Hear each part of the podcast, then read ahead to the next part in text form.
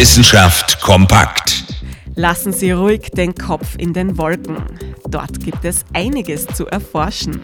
Der perfekte Standort dafür? Das Sonnenblick-Observatorium in Salzburg auf über 3000 Meter Seehöhe.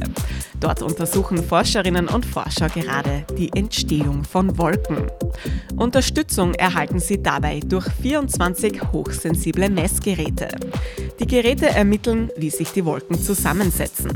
Und das soll keine einmalige Angelegenheit bleiben. Auf dem Sonnenblick wird ein Zentrum für Wolkenvergleichsmessungen aufgebaut.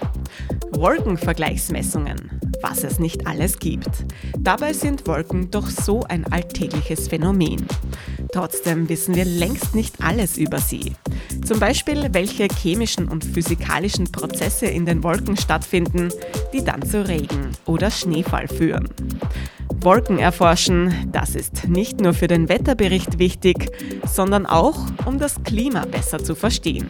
In diesem Sinne, ab in die Wolken. Interessante Themen aus Naturwissenschaft und Technik.